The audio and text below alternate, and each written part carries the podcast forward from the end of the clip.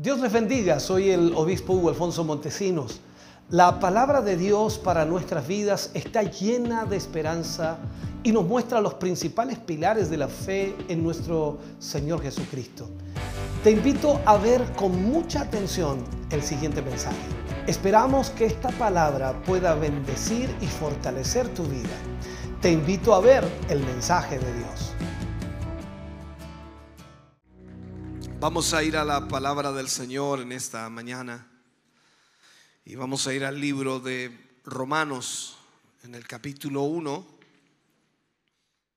Leeremos bastantes versículos, pero que son importantes, desde el versículo 21, Romanos capítulo 1, versículo 21 al 32.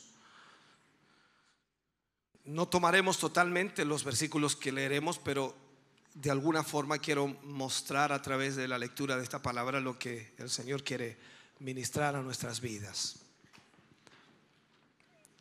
Romanos capítulo 1, versículo 21 al 32. Leemos la palabra del Señor, lo hacemos en el nombre de nuestro Señor Jesucristo. Dice, pues habiendo conocido a Dios, no le glorificaron como a Dios, ni le dieron gracias sino que se envanecieron en sus razonamientos y su necio corazón fue entenebrecido. Profesando ser sabios, se hicieron necios y cambiaron la gloria del Dios incorruptible en semejanza de imagen de hombre corruptible, de aves, de cuadrúpedos y de reptiles. Por lo cual también Dios los entregó a la inmundicia en las concupiscencias de sus corazones, de modo que deshonraron entre sí sus propios cuerpos, ya que cambiaron la verdad de Dios por la mentira, honrando y dando culto a las criaturas antes que al Creador, el cual es bendito por los siglos de los siglos. Amén. Por esto, Dios los entregó a pasiones vergonzosas, pues aún sus mujeres cambiaron el uso natural por el que es contra naturaleza. Y de igual modo, también los hombres, dejando el uso natural de la mujer, se encendieron en su laxivia unos con otros, cometiendo hechos vergonzosos, hombres con hombres y recibiendo en sí mismos la retribución debida a su extravío. Y como ellos no aprobaron tener en cuenta a Dios, Dios los entregó a una mente reprobada para hacer cosas que no convienen, estando atestados de toda injusticia, fornicación, perversidad, avaricia, maldad, llenos de envidia, homicidios, contiendas, engaños y malignidades, murmuradores, detractores, aborrecedores de Dios, injuriosos, soberbios, altivos, inventores de males, desobedientes a los padres, necios, desleales, sin afecto natural, implacables, implacables, sin misericordia, quienes habiendo entendido el juicio de Dios, que los que practican tales cosas son dignos de muerte, no solo las hacen, sino que también se complacen con los que la practican. Oremos al Señor. Padre, en el nombre de Jesús vamos ante tu presencia. Hoy iniciamos, Señor, esta serie de temas que sin duda nos llevarán a reflexionar y analizar nuestra condición de vida. Y yo te pido, Señor, y te ruego que nos ayudes, nos guíes. Porque no hay duda, Señor, que nuestra mente es finita, es muy, muy, muy pequeña. Y somos incapaces muchas veces, Señor, de darnos cuenta de nuestra miseria y de nuestra maldad. Yo te pido que a través de tu palabra, Señor, cada uno de nosotros aquí presentes seamos exhortados, seamos enfocados en la verdad de tu palabra y que podamos, Señor, reaccionar ante ella. En el nombre de Jesús te pedimos, Señor, guíanos, dirígenos. por las palabras adecuadas, Señor, para que tu iglesia pueda entender lo que hoy tú quieres hablarnos. En el nombre de Jesús Te pedimos esa bendición para la gloria de Dios. Amén. Y amén, Señor. Aleluya. Fuerte ese aplauso de alabanza al Señor.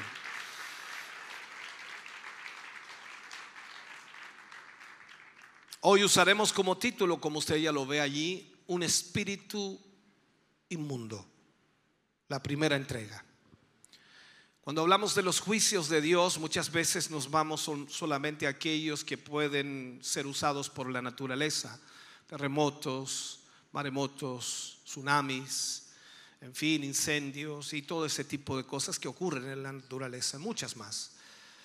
Pero los juicios de Dios a esta humanidad están marcados en este capítulo del libro de Romanos, en este capítulo 1. Y muy pocos quizás se dan cuenta de lo que Dios habla y lo que Dios dice. Yo creo que este tiene que ser el lenguaje más gráfico de la Biblia, en donde muestra a los creyentes reprobándose en once cortos versículos. Y aquí tenemos que entender, por supuesto, que Pablo estaba hablando a la iglesia de los romanos, aunque hablaba en general de todo lo que estaba sucediendo en el mundo, pero estaba dirigida a una iglesia. Entonces vemos aquí la palabra del Señor y nos damos cuenta que en la historia de la destrucción de la civilización, cuando vamos hacia atrás y comenzamos a ver cómo se destruyeron las civilizaciones anteriores, el patrón para la caída de la civilización es como lo menciona Pablo, de la manera en que lo menciona Pablo. Génesis, cuando vamos y estudiamos el libro de Génesis, nos da y establece de alguna manera la escena principal. Y lo que pasó ahí será verdadero a través de toda la historia. O sea, todo lo que sucedió en Génesis vuelve a repetirse en la historia. Si retrocedemos, por supuesto, la historia a las siete mayores civilizaciones que han existido, no tenemos el tiempo para tratar cada una de ellas, pero para que haga una una idea general, han tenido su fin en la misma manera que la primera lo hizo. O sea, el fin de cada civilización ha sido marcada de la misma forma que tuvo el primero de ellos o la primera de ellas. Ellos, las civilizaciones, sin falta, pasaron a través de las tres entregas de Dios. Y después de eso vino el juicio. La Biblia dice, y yo creo que usted lo ha leído muchas veces en el libro de Mateo capítulo 24 versículo 37, dice, más como en los días de Noé, así será la venida del Hijo del Hombre, como en los días de Noé. Esto nos marca entonces que el Señor nos está mostrando una historia ya sucedida, una historia que ya pasó y que se va a volver a repetir.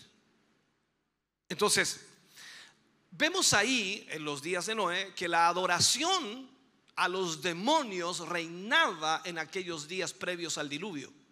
Por eso vino la destrucción. La civilización de ellos fue quizás tan avanzada en su cultura como la civilización en la que, en la que estamos viviendo usted y yo hoy día. Entonces, el hombre, debemos entender que el hombre no, no evolucionó de la nada, sino que es a la inversa. O sea, el hombre no, no llegó de la nada a un desarrollo, sino que se degeneró del todo a la nada. ¿Por qué dice eso, pastor? Porque Dios creó a Adán y a Eva inteligentes, sabios, capaces. Lo que sucedió fue la degeneración. Por lo tanto, en este sentido, comenzamos a entender un poco más en, este, en esta área.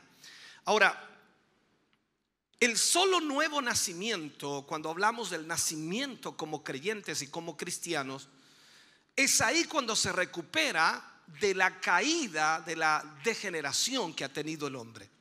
Cuando el hombre, la mujer, nace de nuevo, recibe a Jesús en su vida y Jesús pasa a ser, por supuesto, la fuerza de su vida, allí es donde el hombre recibe nuevamente ese principio tan extraordinario. Se recupera de la caída. La actuación demoníaca eh, que hubo en el principio alcanzó el punto en esos días antes del diluvio a un máximo total. Por eso Dios decidió destruir de esa manera la raza humana. Jesús le dijo a ciertas personas, recordemos en el libro de Mateo, en los evangelios en sí, vuestro padre es el diablo. Suena extraño, suena fuerte, directo, pero Jesús estaba refiriéndose a esta degradación, a, esta corrupción, a este pecado, a esta maldad que había en el corazón del hombre. Vuestro padre es el diablo. O sea, ellos eran seres humanos, pero no habían nacido de nuevo. Cuando usted y yo nacimos de nuevo, nuestro padre es Dios. Y Él dice que nos da autoridad para ser llamados hijos de Dios. Antes de que usted nazca de nuevo, ustedes, disculpe lo que voy a decirle si le ofende, pero es la verdad, de acuerdo a la Biblia, usted es un hijo del diablo. Su padre es el diablo. Por eso le dijo a estos hombres el Señor Jesús de esa manera tan tajante y tan directa, vuestro padre es el diablo. Cuando vemos entonces el mundo antes del diluvio, era un mundo espiritual. Era muy espiritual, pero de la manera equivocada. Y este es uno de los problemas que tenemos hoy día dentro de la iglesia evangélica. Si nosotros miramos algunos países de nuestro mundo, miremos solamente uno que podemos conocer en cierto grado porque hay mucha gente que está entrando a nuestro país de ese país. Me refiero a Haití. Haití es una de las naciones más espirituales de la tierra. Una de las naciones más espirituales de la tierra. Por favor, espere lo que quiero enseñarle. Ellos en Haití adoran ya sea a Dios o a los demonios. Pero no hay ateos en Haití. Creen en algo. A eso me refiero. Entonces, cuando usted va a una reunión de sanidad en Haití o programa una reunión de sanidad, va a tener casa llena sí o sí. Aún el diablo va a venir para ser sanado a esa reunión, por decirlo así. Pero si usted habla en contra de la brujería, en contra del ocultismo, en Haití ese mundo se le va a venir encima. Porque ellos son tremendamente espirituales, pero equivocadamente. Yo le estoy demostrando con esto que los espíritus inmundos se pueden mezclar con aquello que se llama a sí mismo cristianismo. Tenemos que tener mucho cuidado. Hablaba hace algunos meses atrás con un pastor que me decía, yo, yo tengo cultos con los hermanos de acá y yo dejo a la iglesia de los hermanos haitianos que hagan su culto. Y yo le dije, ¿y sabe a quién están adorando? No es que son cristianos. ¿Y cómo lo sabes? Los haitianos son muy espirituales, pero en eso tenemos que tener cuidado. Todos los espíritus inmundos, yo no estoy diciendo que ellos sean demonios, pero estoy tratando de graficar de que los espíritus inmundos pueden mezclarse con aquello que se le llama a sí mismo cristianismo. Las personas antes del diluvio, cuando miramos entonces al principio, las personas eran espiritualmente, pero como dije, de forma equivocada. En este sentido, nos hemos convertido entonces en una nación espiritual. Nosotros somos, de alguna manera, una nación espiritual. Hay más adoradores hoy del diablo que personas llenas del Espíritu Santo. Esto es una realidad en nuestro país. Y esto es complicado, hermano querido. Ahora, la cosecha de la tierra ha llegado a su clímax. La palabra de Dios nos enseña que los campos están blancos. En este momento es cuando la cosecha ha llegado entonces y nosotros tenemos que estar muy atentos. Esto significa entonces que el espíritu del hombre, el espíritu del hombre y de la mujer al mismo tiempo ha sido abierto de alguna manera y ese espíritu está listo para ser cosechado espiritualmente. ¿A qué me refiero? Si el verdadero evangelio llega a ellos, los vamos a salvar. Pero si el ocultismo, los demonios o cualquier otro espíritu llega a ellos, los vamos a perder para siempre. Por eso dice el Señor, los campos están blancos, la cosecha está lista, y el que llegue primero a ellos los va a ganar. Esto es sumamente delicado y nos deja con una situación de preocupación y debiéramos estar preocupados. Vuelvo a decir, el mundo antes del diluvio era un mundo muy espiritual. Ellos crearon un Dios de su propio gusto y al mismo tiempo despidieron al Dios del cielo. Ellos crearon su propio Dios y despiden al Dios del cielo. O sea, ¿qué dice eh, Pablo en los Romanos? Conociendo a Dios, conociendo a Dios, no le glorificaron como a Dios. No le, no le glorificaron como tal. O sea, usted puede conocer a Dios, pero no glorificarle como Dios. Usted viene aquí porque conoce a Dios y usted viene aquí para glorificar a Dios. Entonces usted debe estar consciente de a quién está exaltando, de a quién está adorando, de a quién está alabando. Entonces ellos conocían a Dios, pero no les gustaba cómo era ese Dios. Así que lo acomodaron como ellos querían, lo moldearon como ellos querían. Crearon un Dios al que podían controlar. Y eso es lo que está pasando hoy día.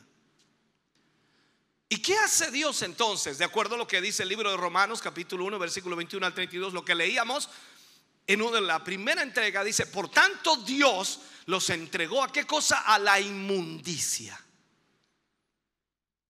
Ellos conociendo a Dios no le adoraron como a Dios, entonces Dios los entregó a la inmundicia.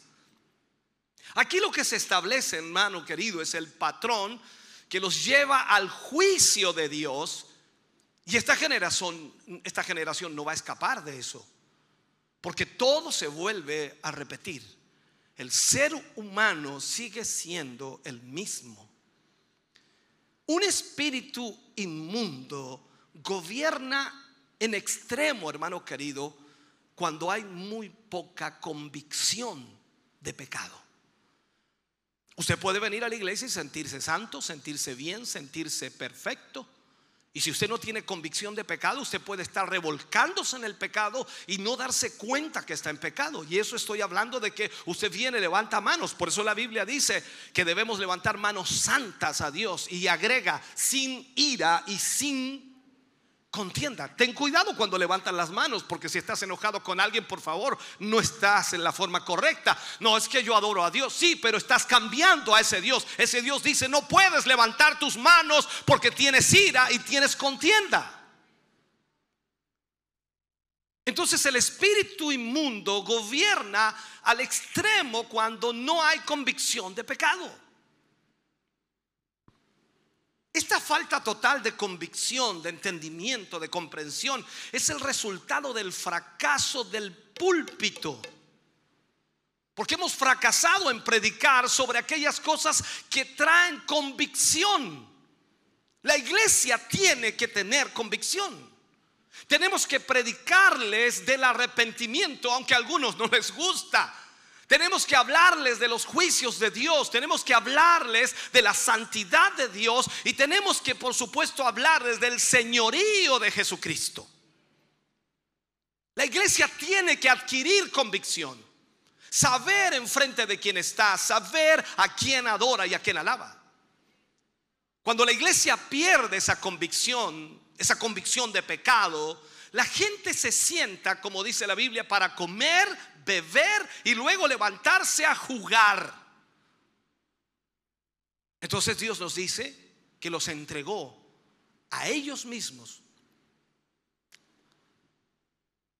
O sea, la primera vez que lo hace se registra en este pasaje, capítulo 1, versículo, en Romanos capítulo 1, versículo 24, 21 al 24. Y por supuesto, la causa de que el Señor los entregara era porque conociendo a Dios, no le glorificaron como a Dios. Quiero señalar este hecho, hermano querido. Ellos conocieron a Dios, lo dije, pero rechazaron glorificarle como a Dios. Y esto es verdad en la religión actual. Esto es verdad en este tiempo. El énfasis ahora, en este tiempo, hermano querido, no es en que Él es Dios. El énfasis no está marcado en eso. Es increíble. Sino que el énfasis que tenemos hoy día, en lo que se enfatiza, es que tenemos un Padre. Y todo el mundo dice, no tenemos un Padre. Él es mi Padre estamos correctos en la interpretación bíblica, pero el problema es que no le estamos glorificando como a Dios, lo tenemos solo como un padre y ya se lo explicaré. Eso ha creado tremendos problemas en la iglesia cristiana hoy. Hoy tenemos una generación de jóvenes, y escúcheme bien los jóvenes que están aquí, tenemos una generación de jóvenes que han crecido con la imagen de un padre al que su madre puede manejar. Entonces, los adolescentes de hoy crecen pensando que mamá puede manejar al Padre Dios como ella lo hace con su Padre terrenal. Hemos creado una generación que cree que Dios puede ser manipulado. Le decimos a Dios lo que tiene que hacer, cómo hacerlo y cuándo hacerlo. Vuelvo a decir, Dios es nuestro Padre, pero Él primeramente es nuestro Señor y nuestro Dios. Él no puede ser manipulado ni engañado. Él lo sabe todo, Él lo ve todo, Él lo juzga todo. Es imposible engañar a Dios. Los psiquiatras hoy día pueden cambiar el significado de las palabras, pueden llamar a la mentira exageración. Lo que pasa es que exageran. No, es mentira. Y pareciera que es correcto, pero eso lo cambia todo porque la mentira, usted y yo lo sabemos, es pecado. Entonces, lo que la Biblia dice, cuando conocieron a Dios, no le glorificaron como a Dios. ¿Qué significa esto? Trataré de explicarlo. Significa que la iglesia ha mostrado la imagen equivocada de Dios. La iglesia en sí, de acuerdo a la escritura, cuando estudiamos, nos damos cuenta que la iglesia pasa a ser el profeta de Dios, la voz, la vocera de Dios, por decirlo así. Es el vehículo de expresión donde Dios se expresa a esta humanidad y a esta sociedad. Y la iglesia entonces dice lo que Dios es por lo que ella es. O sea, nosotros no podemos hablar de un Dios al cual no representamos ni mostramos. ¿Me siguen eso? Entonces nos hemos transformado en una iglesia egoísta, centrada en sí misma. Entonces, da la impresión a la comunidad, a la sociedad, a la gente que nos observa desde afuera, que Dios es egoísta y centrado en sí mismo. Porque eso es lo que mostramos. Toda organización religiosa muy profundamente dentro de sí o dentro de su corazón cree, cree increíblemente que es la única que realmente está bien. Ese es el problema de las iglesias hoy día. Tú te vienes y te sientas aquí y piensas que eres el único o la única que está bien. Las denominaciones piensan que son los únicos que están bien.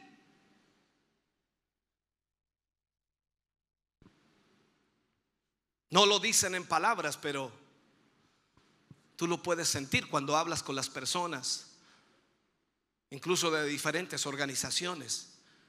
Ellos te tratan de mostrar que están bien y que ellos son los que están bien. Ah, no me gusta lo que hacen eso, no me gusta lo que hacen acá, esto está mal, esto está aquí, esto está allá. Ese es nuestro problema. Cuando esa actitud, hermano querido, prevalece, la implicación es Dios es como nosotros. Dios es como nosotros. Dios es igual a mí. Eso es lo que estamos diciéndole al mundo. Pero Dios no es como nosotros. La escritura dice, nuestros caminos no son sus caminos. ¿Lo has leído, no? Entonces, ¿qué hacemos? Eh, la iglesia hoy día hace esfuerzo de alguna manera para mostrar eso a la sociedad y está equivocada. El esfuerzo de Dios para con nosotros es hacernos como Él es. Ese es el esfuerzo de Dios, que nosotros seamos como Él es. Por eso dice la Biblia que lleguemos a la, estatura de ese varón perfecto. ¿Para qué? Para que demostremos cómo es Dios. La Biblia también dice, si el profeta habla en mi nombre, parafraseando el versículo, y lo que dice no es verdad, ese profeta morirá. ¿Sabe? La mayoría de las iglesias, disculpe lo que voy a decir, la mayoría de las iglesias a nivel mundial están muertas porque están profetizando lo equivocado. Dios no es religioso ni lo podemos manipular. Él no es el hijo de un africano, Él no es el hijo de un americano, Él no es un hijo de un indio, Él no es un hijo de un latino, Él no es un hijo de un chileno, Él es el hijo de Dios.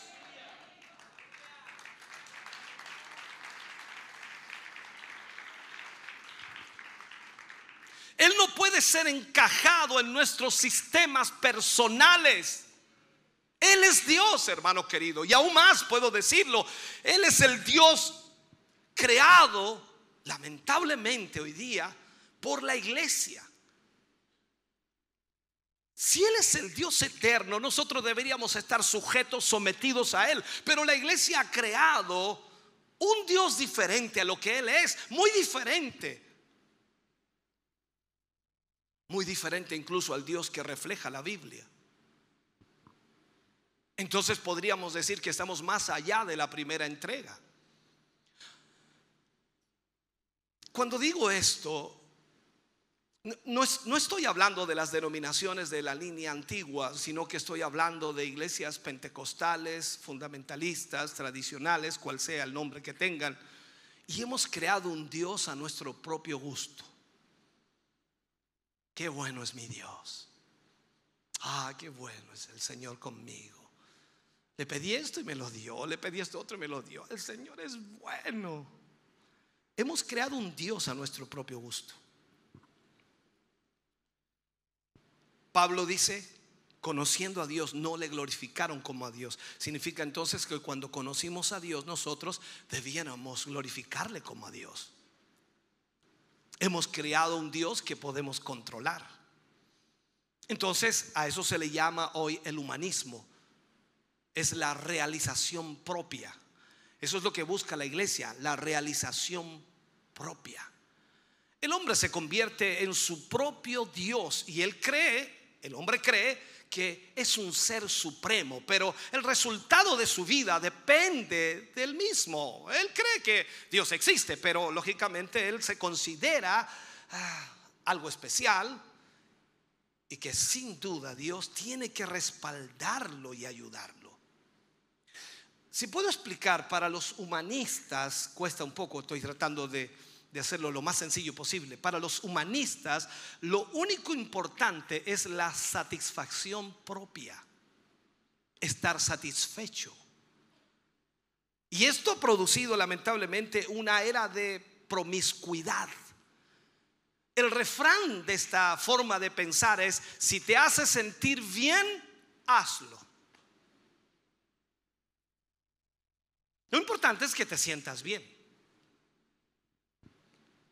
Es común, muy común, leer que una mujer deja a su esposo y deja a sus pequeños hijos porque la hacen sentir limitada en la vida. Y cuando se le hace la pregunta a esa mujer, ¿por qué abandonó a su esposo?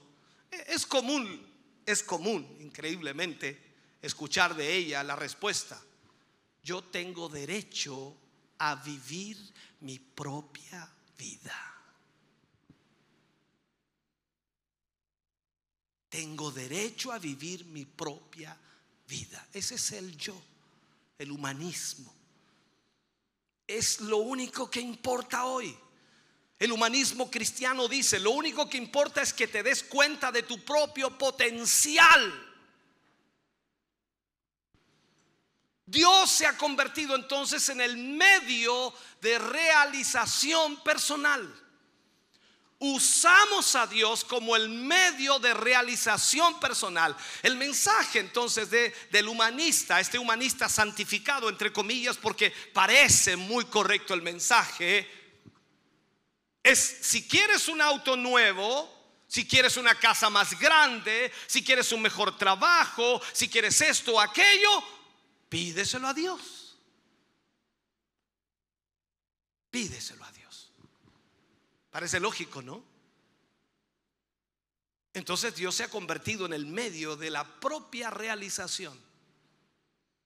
Es aquí cuando nosotros preguntamos a veces por qué adoramos a Dios, por qué exaltamos a Dios, por qué vienes tan contento al culto. Es que el Señor me respondió, me dio una bendición, vengo a agradecerle. ¿Y si no te da? ¿Y si no te respondió? ¿Y si no te dio lo que pediste? ¿Vas a venir con ese mismo espíritu a adorar a Dios? Claro que no. En esta nueva religión, hermano querido, Dios es secundario. Él no es el centro de nuestra vida. No, cualquier cosa puede ser el centro de nuestra vida, pero no Dios. Dios pasa a ser segundo, tercero, cuarto, quinto, sexto lugar. Y ese es el problema. Entonces Dios se transforma solo en el medio de obtener lo que el corazón egoísta, el corazón humano desea. Ahí tenemos entonces en el humanismo metido, este humanismo eh, eh, eh, santificado, ¿no? tenemos la enseñanza de la superfe. Y en esa enseñanza de la superfe, Cristo es usado como el himno nacional para mover emociones, para llevar a la gente a pensar y a creer que Dios le puede dar absolutamente todo, porque Dios es bueno. Mucha de la predicación actual, hermano querido, usa el nombre de Jesús como un político barato ofreciendo todo lo que puede ofrecer para que vote por mí.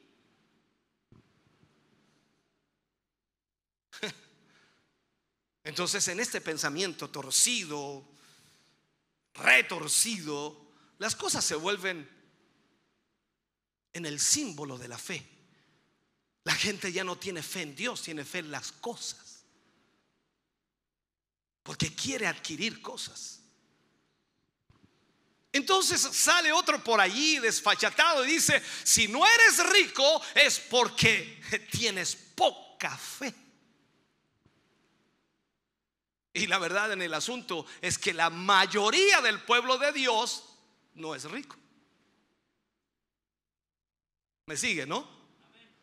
Si tú eres inteligente, y creo que eres inteligente, puedes ganar mucho dinero incluso ganar más dinero que otros, pero esto no quiere decir que tú eres más santo que otros. No significa absolutamente nada. Si las posesiones significaran santidad, entonces los principales de la mafia tendrían la corona de la santidad. Cuando Dios, hermano querido, es reducido a un medio para para obtener metas egoístas y ya no es, por supuesto, el objeto de nuestra adoración, surge, surge una forma de humanismo cristiano, algo aborrecible a la vista de Dios. Dios ha sido cambiado en la religión de hoy. De hecho, se ha hecho una imagen al gusto del hombre. Por eso hoy día tienes tantas diferencias de iglesias, tienes un montón de iglesias para escoger a granel por montones. O sea, si no te gusta aquí, buscas otra y te, donde te sientas bien. ¿Por qué es lo que buscas? ¿Qué es lo que estás buscando? Sentirte bien. ¿Por qué te vas de la iglesia? Porque no te sientes bien. ¿Qué es eso? Te estoy enseñando lo que es eso, el yo, el humanismo, lo que buscamos todos, sentirnos bien. Oh, no, termina el mensaje, dice, no me gustó lo que dijo este predicador, no vuelvo nunca más. ¿Qué estás buscando? Sentirte bien. habiendo conocido a Dios, dice, no le glorificaron como tal, sino que lo cambiaron a una imagen de hombre. Eso es lo que dice Pablo.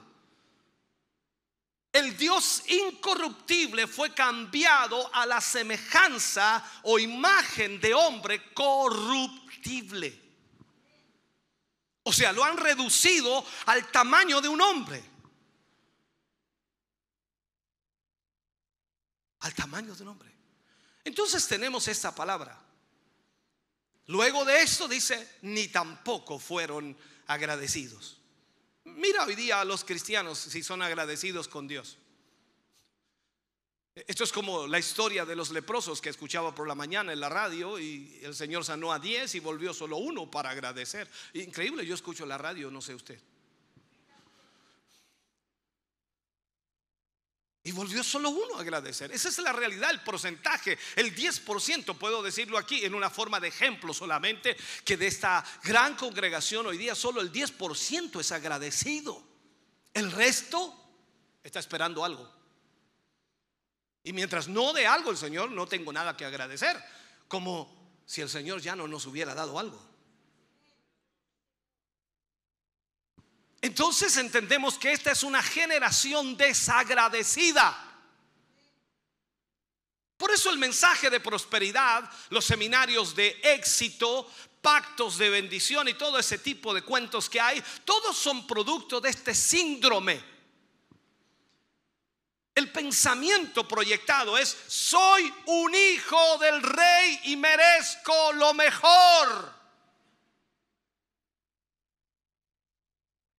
Es como que alguien diga, tengo a Dios y Él tiene la obligación de darme lo que yo quiero.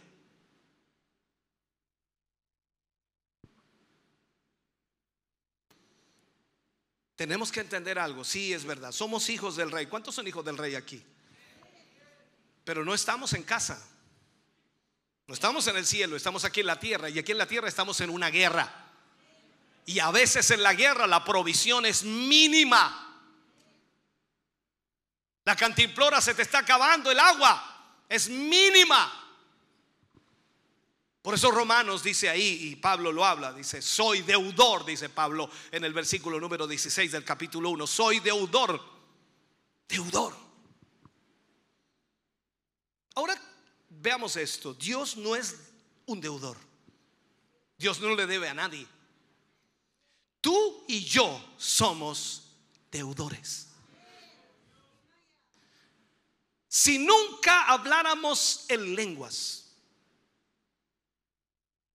y lo digo y lo agrego, si nunca habláramos en lengua otra vez, porque alguna vez sí lo he hablado, si nunca habláramos en lengua otra vez, si Él nunca nos sanara otra vez, si Él nunca nos bendijera en lo que ya nos ha bendecido o nos ha dado en el pasado, aún le deberíamos todo. Nosotros le debemos a Él. Él no nos debe absolutamente nada. Por eso dice Pablo, ni fueron agradecidos. Ellos crearon esa religión, creó un Dios como Papá Noel, como el viejo Pascuero en nuestro lenguaje. Crearon un Dios de ese tipo, con regalos y más regalos, que mantiene felices a sus hijos. Si quieres riqueza y salud, cualquier cosa, usa a Dios. Anda a la iglesia y anda por un tiempo a la iglesia y vas a ver cómo Dios te va a bendecir.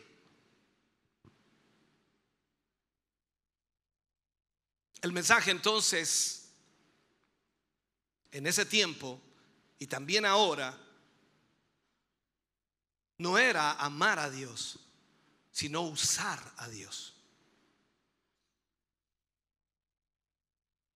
Sabes que el yo, el orgullo humano, el hombre, el ser humano va a la iglesia solo porque no quiere ir al infierno. El yo va a aceptar cualquier cosa menos morir. El yo va a cantar en el coro, va a predicar en el púlpito, va a orar en el altar, va a trabajar como mujer, dará algo de dinero. Pero Dios dijo, tiene que morir. Ese yo tiene que morir. Niéguese a sí mismo, tome su cruz cada día y sígame. ¿Sabes tú que el yo odia a Dios? Odia la justicia y solo vive para él mismo. Le interesa solo lo de él, nada más. Y este espíritu, hermano querido, está en la iglesia, metido en la iglesia. Entonces cuando Pablo dice, ni tampoco fueron agradecidos, pero se hicieron vanos en su imaginación y su necio corazón fue oscurecido, entenebrecido. Así eran los antidiluvianos. Pensaban que eran todo, pero en realidad no eran nada. Entonces el hablar, hermano querido, del último estado de la iglesia, por ejemplo, de la Odisea, Jesús dijo, porque tú eres, recuerda usted el libro de Apocalipsis, capítulo 3, versículo 17. Allí le dice el Señor a la iglesia de la Odisea, porque tú dices, yo soy rico y he enriquecido y de ninguna cosa tengo necesidad y no sabes que tú eres un desventurado, miserable pobre, ciego y desnudo. ¿A quién le estaba hablando ahí? A la iglesia. ¿Te consideras mejor que eso? Ellos eran vanidosos. Y esa vanidad, hermano querido, estaba obviamente marcando una diferencia total. Esa misma vanidad está hoy dentro de la iglesia. La iglesia hoy es un no sé cómo llamarle, un, un claustro de mucho pecado e inmoralidad. Y estoy hablando en general. El problema es que la iglesia es inefectiva contra las tinieblas. Somos inefectivos contra la opresión del enemigo. Nunca ha habido un tiempo en la historia cuando hayamos tenido más religión que la que tenemos ahora. Por todas partes tú pones el dial de la radio y empiezas a moverte y vas a encontrar radios, más radios, más radios. Vas a aprender televisión y vas a encontrar canales cristianos y vas a meterte a internet y vas a encontrar una cantidad enorme de evangelio por todas partes. Es increíble, nunca ha habido tanto evangelio en el mundo.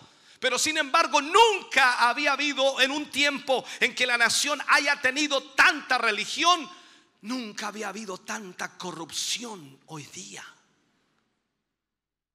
Y esta misma religión se ha vuelto corrupta. Entonces nos preguntamos, ¿cómo puede ser esto? Simple. La iglesia, en su mayoría, no tiene vida verdadera. La iglesia en su mayoría no está irradiando vida. Sus valores son meramente enseñados y no son el producto de la vida, no es un cambio de vida. La gente tiene dos comportamientos, tiene dos formas de vivir, tiene doble ánimo. Viene de una manera a la iglesia, vive de otra afuera. Habla de una manera a la iglesia, habla de otra afuera. Viste de una manera a la iglesia, viste de otra afuera. Eh, todo eso es así. ¿Por qué? Porque eso es lo que sucede en el día de hoy.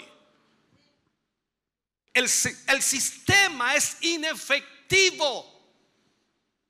¿Qué dijo Pablo? Creyendo ser sabios, se hicieron necios. Se supone que la vida, la vida de Dios en la iglesia la hace la luz del mundo, el ejemplo del mundo. Si has observado, hermano querido, la cantidad de perversidad que hay hoy día. Hoy día, increíble, los hombres perversos parecen verdaderas cucarachas, hermano, plagas de cucarachas. Pero esas plagas no pueden soportar la luz. ¿Has observado alguna vez si has entrado a algún lugar que ha estado cerrado por mucho tiempo y está con... La iglesia ha sido reducida a un sistema religioso. tiene forma, pero no tiene vida. Profetiza, ora en lenguas y hace lo que una iglesia llena del Espíritu hace, pero no tiene efecto sobre las tinieblas. Entonces nos preguntamos por qué. ¿Por qué, pastor? Porque sus lenguas y sus profecías no son producto de la vida, sino que son enseñadas simplemente. Enseñadas, producto del yo, el humanismo. Por eso vas a encontrar un montón de predicadores y a un montón de gente solo deseándoles bien y tirándoles bendiciones y entregándole palabras proféticas y entregándole un montón de mensajes que supuestamente vienen de Dios, pero Dios nunca ha hablado. Hoy tenemos un Cristo enseñado, una lengua enseñada, una danza enseñada. Tiene una forma, pero no tiene poder. Su necio corazón fue entenebrecido. Al caminar en oscuridad, hermano querido, la iglesia, la iglesia está ciega.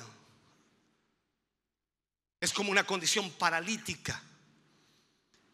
Confunde las sombras con lo real. Y ese es el problema de la iglesia hoy día. Y cree que su única obligación es, es propagar su, su fábrica o su fabricado mundo religioso. Este es el problema de la iglesia. De una u otra manera, a través de toda la palabra, nos enseña el Señor que o somos la verdad o somos una mentira. No hay términos medios. O somos una verdad o somos una mentira. Y eso no es ninguna ofensa. El Apocalipsis lo dice, o eres frío o eres caliente. Aquí no es lo que decimos, sino lo que somos realmente.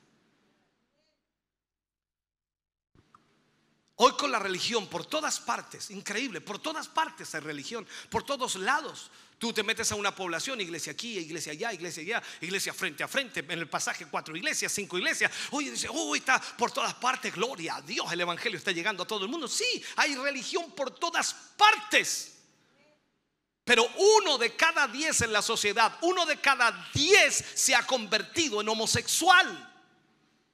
Los divorcios han alcanzado un 53%. Los crímenes han aumentado cada año mientras los asesinos disminuyen en su edad. O sea, más jóvenes ya son asesinos. El alcoholismo, la drogadicción ha llegado hasta los niños de, de primaria. Todo esto con la religión por todas partes.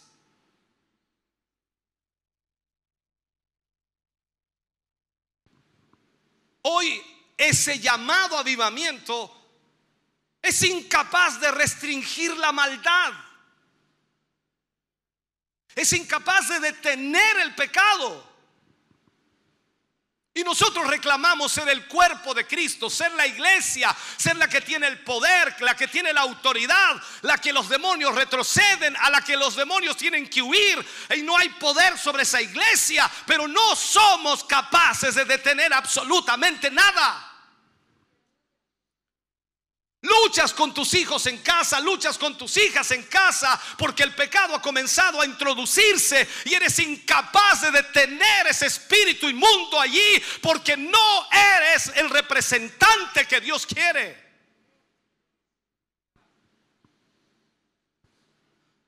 Cuando la iglesia se reduce a una forma sin poder, la nación olvida a Dios.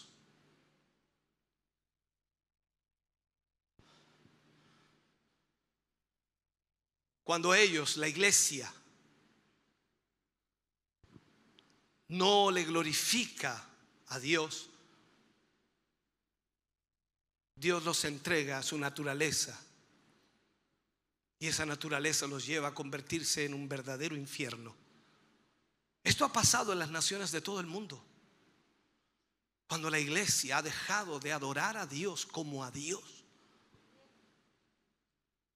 Nuestros hogares muchas veces se transforman en un infierno. ¿Qué hablar de los colegios? ¿Qué hablar de las calles? Nos hemos olvidado de Dios. Y las tinieblas están cubriendo la tierra. El homosexual puede venir y unirse a la iglesia y cantar en el coro y no ser detectado nunca. Tú dices, no, no, no, eso no puede ser. La Biblia dice, los hombres amaron más las tinieblas que la luz.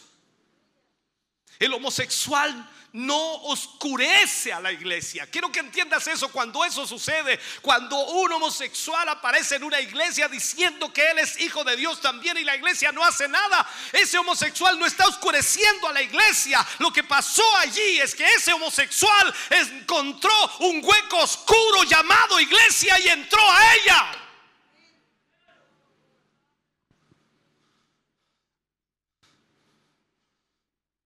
Cuando la luz se va, la religión continúa con la forma, pero es vana.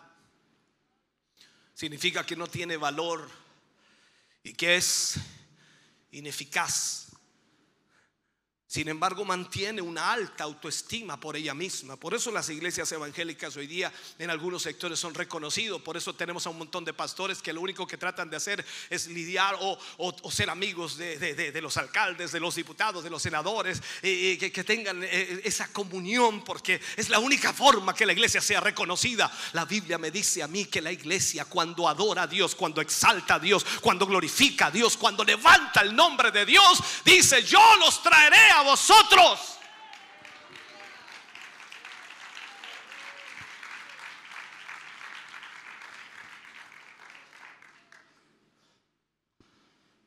Cuando vemos el valor intrínseco de la religión de hoy, cuando lo medimos, asusta. De verdad asusta. Creyendo ser sabios, se hicieron necios.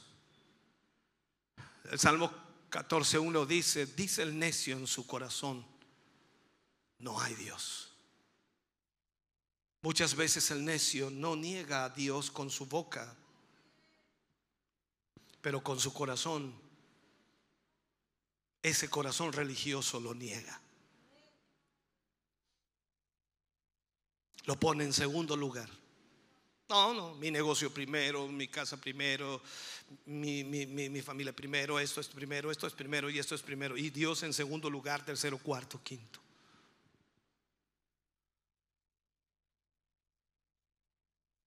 Un alto porcentaje de gente que asiste a la iglesia adoran a un Dios que no existe. La escritura dice, yo soy Dios y no cambio.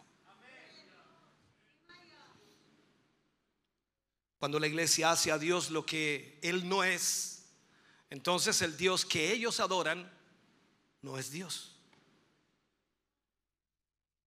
Cuando tú crees adorar a un Dios que lo creaste bajo tu pensamiento, tu idea, tu concepto, tu filosofía, ese no es Dios no estás adorando a Dios. Aunque tengas algo parecido a una iglesia, aunque tengas algo parecido a un sistema religioso, no es Dios.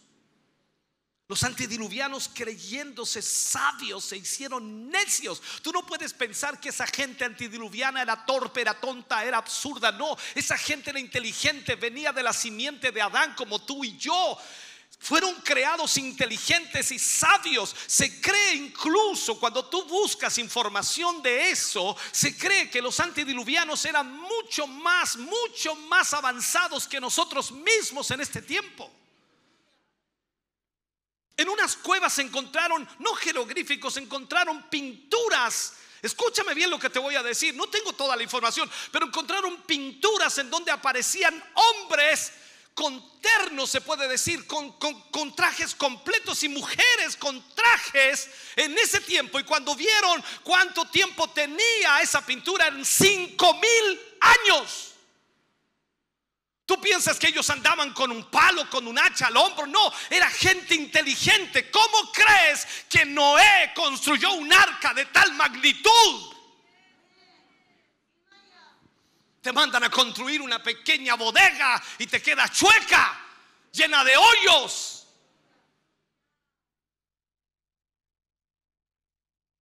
Pero ellos aprendieron cómo ser religiosos y no necesitaban a Dios. Cuando vamos al profeta Isaías, Isaías dice que el día cuando los hombres tengan su propio Dios, que edifiquen sus propios reinos religiosos,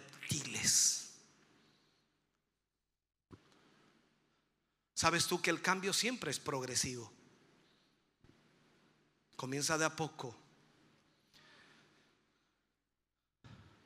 La iglesia lo que hizo fue inventar un Dios que podía controlar. Y la iglesia ha inventado a un Dios que es adaptable eh, a la manera de pensar del hombre. Y el mundo lo ha tomado. Y lo ha reducido a una fuerza lo ha reducido a una influencia. Ahora tenemos a la mujer maravilla. Tenemos a Superman. Tenemos al Capitán América. Tenemos a Thor. Todos simbolizando al Salvador de la raza humana. Un niño crece, velo, un niño crece. Se alimenta con esa basura creyendo que algún superhumano va a venir un día para resolver los problemas de la tierra. Te aseguro que en poco tiempo el infierno va a proveer un hombre. Y ese será el anticristo que va a aparecer en la escena declarando ser todo lo que el hombre desea. Por eso la mente del hombre natural será condicionada para aceptar a la bestia. No se darán ni cuenta que están aceptando porque le han plagado la mente con tantas cosas, porque el hombre sencillamente ha dejado de adorar al Dios verdadero y ha creado un Dios diferente.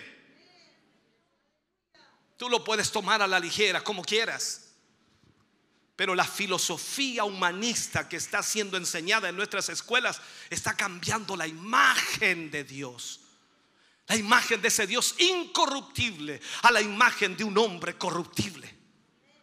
El resultado será que nuestros hijos ya no buscan al Salvador, estarán buscando a Superman, estarán buscando a Thor, estarán buscando al Capitán América. Ya no te piden que ores por ellos en la noche, no, eh, pásame al Capitán América y ahí se duermen con él. Por esta causa, dice Dios, los entregó a la inmundicia habiendo conocido a Dios, no le glorificaron como a Dios.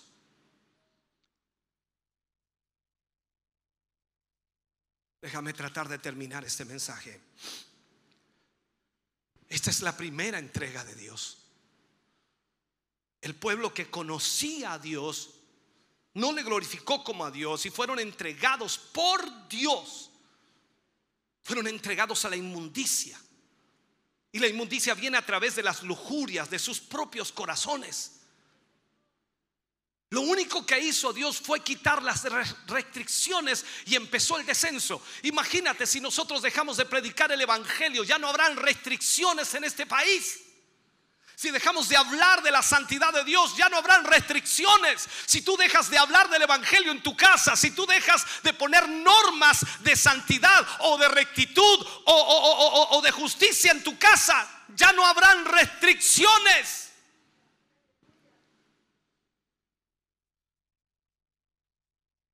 Hoy día la frase cliché que muchos usan es, si, si te sientes bien, hazlo. Eso lo dice todo.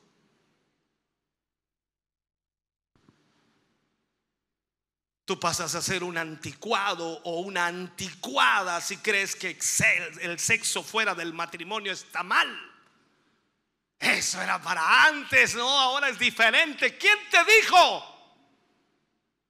La sociedad te lo dijo, la televisión te lo dijo, los filósofos te lo dijeron, la gente que está corrompida te lo dijo, pero Dios no lo dice. Y ese pensamiento ha entrado a la iglesia.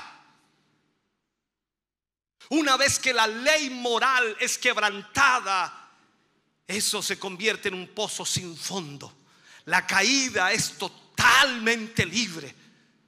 Por eso Dios los entregó. Los entregó.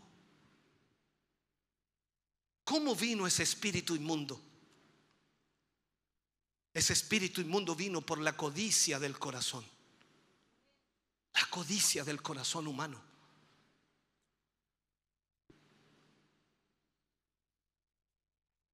Cuando se quita la, restricción del espíritu, eso va cuesta abajo. Es imposible. Imposible no caer. Dios los entregó a la inmundicia, deshonrando sus propios cuerpos. Deshonrando el cuerpo es ser destruido. Preste atención, por favor. En Primera de Corintios capítulo 6, versículo 18, Pablo habla y dice, oíd de la fornicación. Cualquier otro pecado que el hombre cometa está fuera del cuerpo, mas el que fornica contra su propio cuerpo peca. La Biblia nos enseña, destruye el cuerpo y Dios te destruirá a ti. El que adultera con una mujer recibirá herida y deshonra, dice la Biblia, y su reproche nunca será quitado.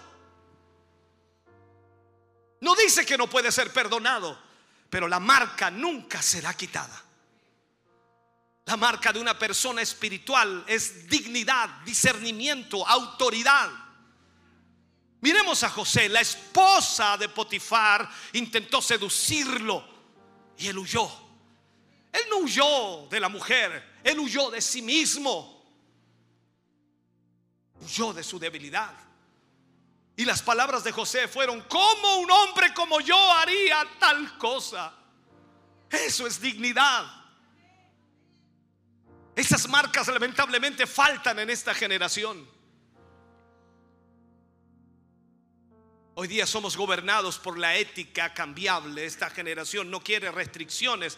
Hemos sembrado viento y estamos cosechando tempestades. Ese es nuestro problema. Rápidamente descubrimos que cuando la sociedad está dedicada al sexo, se desintegra absolutamente todo, cae bajo su productividad, cae bajo el pecado y la inmoralidad, aumenta la violencia, los valores cambian y la unidad de la familia se destruye en totalidad. Esto ocurrió en la civilización antigua, está ocurriendo también en esta civilización y en todas las civilizaciones. Los valores de la familia ya no existen. No hay afecto natural. Por eso ves a un montón de mujeres que abortan cada año, millones de abortos cada año en el mundo. Pronto vamos a comenzar y ya comenzamos, hermano querido, a ver los asesinatos a los ancianos con la eutanasia. ¿Por qué? Porque las restricciones ya no están. Por eso es que necesitamos un avivamiento y el avivamiento no vendrá si antes no hay arrepentimiento genuino en nuestra vida, si no hay en nuestro corazón una convicción de pecado. Habiendo conocido a Dios, no le glorificaron como a Dios, por eso Dios los entregó.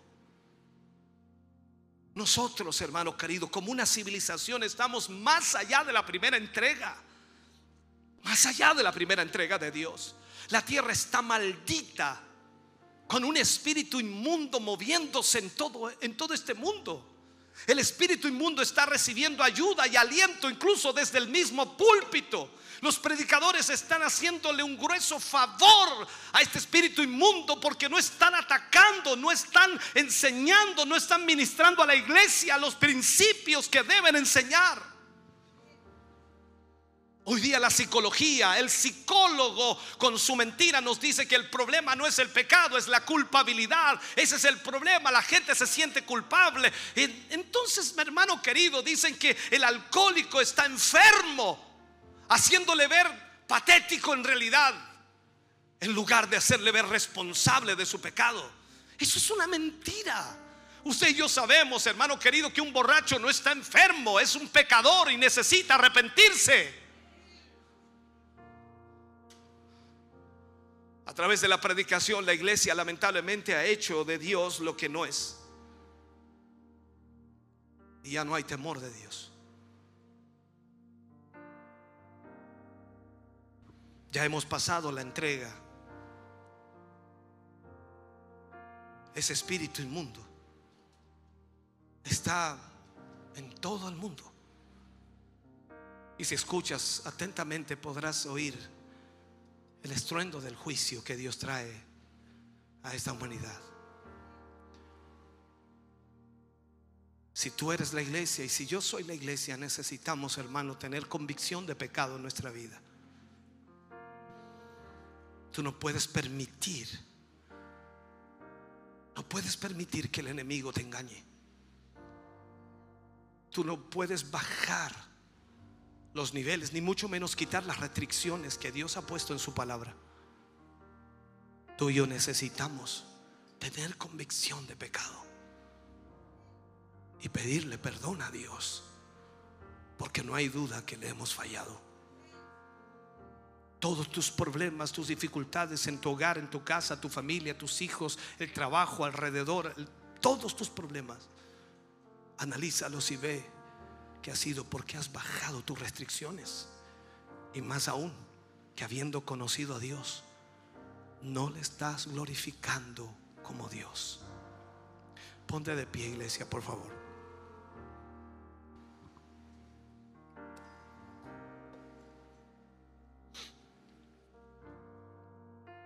Yo quiero orar en esta, en esta mañana.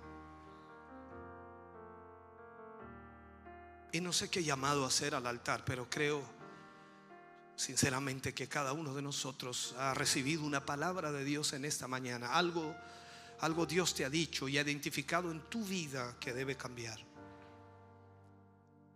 Algo debes abandonar. Y es por ello entonces que necesitas pedirle al Señor que te dé convicción en tu corazón que pase lo que pase a tu alrededor, no puedes dejar de adorarle a Él como Dios. Aunque Él no responda, aunque Él no te bendiga, aunque Él no te dé lo que pides, aunque Él no haga absolutamente nada más por ti, tú y yo somos deudores. Y necesitamos buscar de Dios. Y Mientras el grupo renuevo canta, ven al altar, por favor. Si sientes en tu corazón de hacerlo, si Dios te ha hablado, ven.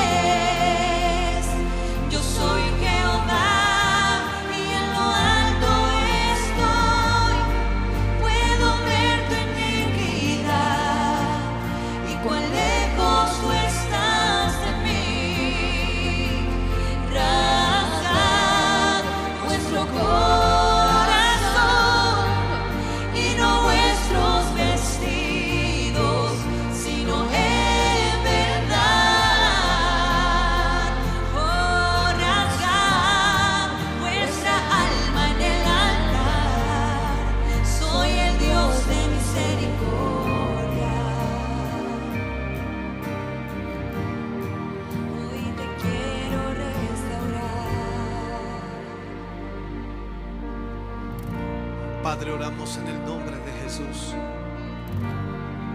Vamos ante tu presencia, Señor, pidiéndote y rogándote que nos perdones. Que una vez más tengas misericordia de nosotros. Que una vez más, Señor, tu gracia divina pueda venir sobre nuestras vidas. Hemos sido negligentes y no hemos entendido, Señor, tu gran amor. Te hemos conocido, pero no te hemos adorado como Dios. Te hemos puesto en segundo lugar. Hemos puesto nuestra mirada, Señor, en las bendiciones y no en aquel que entrega las bendiciones. Hemos puesto la mirada en nuestros deseos más que en los tuyos. Padre, ten misericordia. Perdónanos. Venimos ante ti, Señor, porque porque reconocemos, Señor, reconocemos que tú eres Dios, que eres el Señor de nuestra vida que tú nos salvaste y nos redimiste, perdonaste nuestros pecados. Y debiéramos estar agradecidos. Debiera haber en nuestro corazón gratitud por la salvación y el perdón de nuestros pecados. Señor, ayúdanos Ayúdanos, Señor, para que volvamos a ti. Para que estemos en este altar, Señor, humillados, reconociendo, Señor, nuestras faltas. Sabiendo que no somos mejores, Señor, que los demás.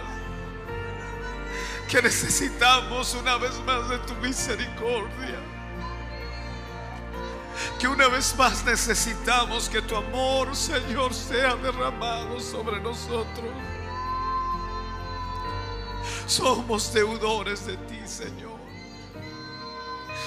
Gracias por tu inmenso amor, gracias por tu inmensa misericordia. Gracias, Señor, por lo que hiciste por nuestras vidas, salvándonos, redimiéndonos. Gracias, Señor Gracias Jesús. Padre, que tu presencia, que tu Espíritu Santo pueda tratar con nuestro corazón y mente, Señor, y pueda liberarnos en esta mañana. Podamos ser libres, Señor, de todo lo que nuestros deseos, emociones y pensamientos estén, Dios mío, restringiendo totalmente el fluir de tu presencia en nuestras vidas. Padre, que tu presencia pueda liberar en esta mañana nuestra vida. Que tu Espíritu Santo rompa, Señor, con las barreras y los obstáculos para que tú gobiernes en nuestra vida y para que nuestro corazón y mente, Señor, puedan ser entregados a ti. Padre, en el nombre de Jesús, fluye en esta mañana, en este lugar. Trae tu presencia, trae tu Espíritu Santo, Señor. Gracias por lo que haces aquí en esta hora, en cada vida y en cada corazón, Señor. Oh Jesús, aleluya. Estamos contentos de que hayas visto y escuchado este mensaje. Creo con todo mi corazón que Dios le ha bendecido. Quiero invitarles a suscribirse a mis redes sociales, donde tenemos contenido que le ayudará a alimentar su vida espiritual.